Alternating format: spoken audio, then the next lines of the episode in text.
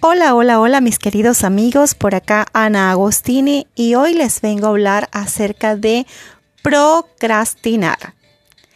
¿Cuántos de nosotros no hemos procrastinado alguna vez o en algún momento o constantemente? ¿Cuántas veces no hemos dejado de hacer algo? Hemos comenzado algo y no lo hemos terminado.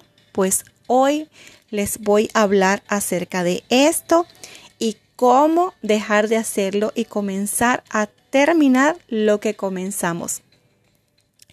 La palabra procrastinar se recogió por primera vez en el diccionario de la Real Academia Española en 1992, si bien es cierto que no ha sido hasta hace muy poco cuando se ha extendido su uso. Y es que aunque toda la vida ha habido distracciones con la proliferación del Internet y las redes sociales, entre otros, cada vez nos encontramos con más distracciones a la hora de llevar a cabo nuestras tareas. Procrastinar no es otra cosa que hacer lo que sea menos la que deberíamos estar haciendo, perder el tiempo en lo que no debemos, aplazar lo importante o dejar para mañana lo que podemos hacer hoy. A continuación, te voy a proponer algunos consejos básicos que pueden ayudarte a combatir la procrastinación. Primero, debemos hacer una lista de tareas pendientes y diferenciar las tareas prioritarias y complejas y empezar por ellas. Segundo, empieza ya.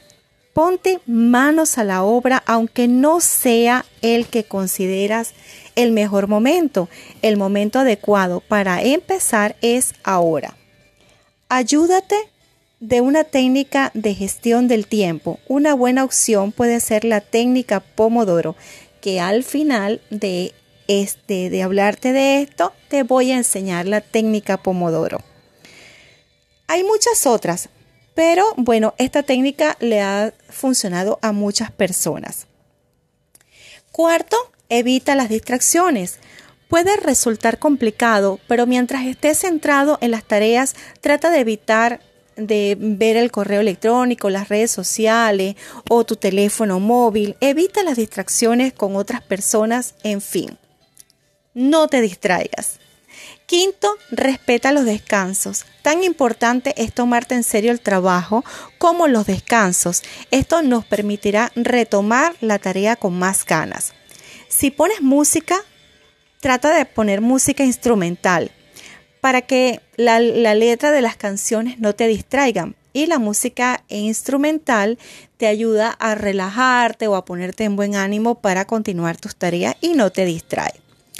Ponte fechas límites, intenta fijar fechas de entrega aunque realmente no la tenga. Te ayudará a no postergar la tarea de forma indefinida. Sé disciplinado e intenta cumplir los plazos.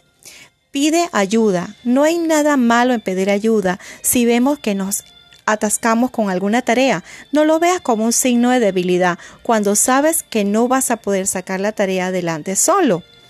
Establece metas y premios. Cuando tienes tareas que requieren un esfuerzo extra, puedes establecer pequeñas recompensas. No tienen por qué ser materiales, simplemente que te recuerden que has hecho bien tu trabajo.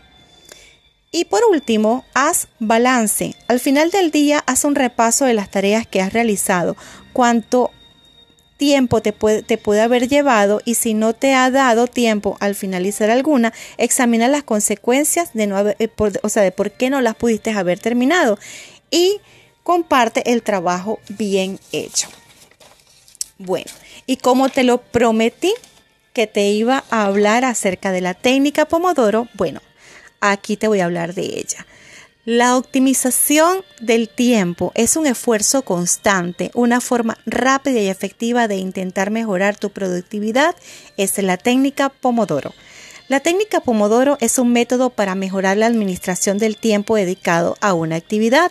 Fue creado por Francesco Cirillo a fines de la década de 1980 se basa en usar un temporizador para dividir el tiempo en intervalos fijos llamados pomodoros de 25 minutos de actividad seguido de 5 minutos de descanso con pausas más largas cada 4 pomodoros.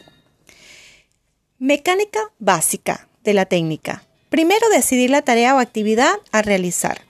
Poner el temporizador, trabajar en la tarea de manera intensiva hasta que el temporizador suene, hacer una marca para anotar qué pomodoro se ha completado, tomar una pausa breve y cada cuatro pomodoros tomar una pausa más larga. En el planteamiento, las tareas pueden venir de una lista para hacer hoy. También se pueden intentar estimar el esfuerzo de cada tarea, o sea que cada tarea te podría requerir. Durante el pomodoro, el foco es otorgado a una sola actividad o tarea. Un objetivo esencial de la técnica es eliminar las interrupciones tanto debido a uno mismo como a las externas. Esto se hace anotándolas rápidamente para atenderlas luego. Un pomodoro no se puede pausar ni dividir. Si no es posible postergar la interrupción, el pomodoro se cancela para reiniciarlo luego. Las pausas son dedicadas a relajar, evitando cualquier actividad, ayudan a hacer sostenible el trabajo. Registra un pomodoro completado eh, es, como un tanto para tener un sentimiento de logro, como para tener una base de datos sobre la que más tarde se hace una reflexión para mejorar. La duración del pomodoro tradicionalmente es de 25 minutos, el de las pausas cortas 5 minutos y el de las largas 20 minutos. Recuerden que les había comentado que las pausas largas es después de 4 pomodoros. Sin embargo, se pueden ajustar a lo que funcione mejor para cada persona. Bueno, había un señor llamado Chris que usaba un tablero de Trello para distribuir proyectos grandes en tareas pequeñas, asignándolas mediante tarjetas individuales. Cuando está listo para aplicar la técnica Pomodoro a una tarea, mueve esa tarjeta a una lista de tareas en proceso, activa el temporizador y agacha la cabeza para entrar en modo de concentración. El, tablero de Trello también le ofrece a Chris una perspectiva visual de cuántos pomodoros ha completado y cuántos más le faltan para llegar al momento en que pueda tomar un descanso y despejar su mente. Bueno, queridos amigos, espero que este tema que les hablé hoy les sea de utilidad, que hagan consciente cuántas veces procrastina en el día, en la semana, en el mes, cuántas tareas han dejado pendiente y si les puede ser útil esta técnica Pomodoro, pues implementenla, hagan todo lo que sea posible para cada día ser mejores y para cada día ser más productivos y sentirse más orgullosos de ustedes mismos. Luego les voy a dejar un podcast de cómo planificar el año para que este año sea con, llevado a cabalidad, con éxito, todas las metas que se propongan. Gracias por su amable atención, gracias por llevar hasta aquí y nos vemos en una próxima entrega. Bye bye.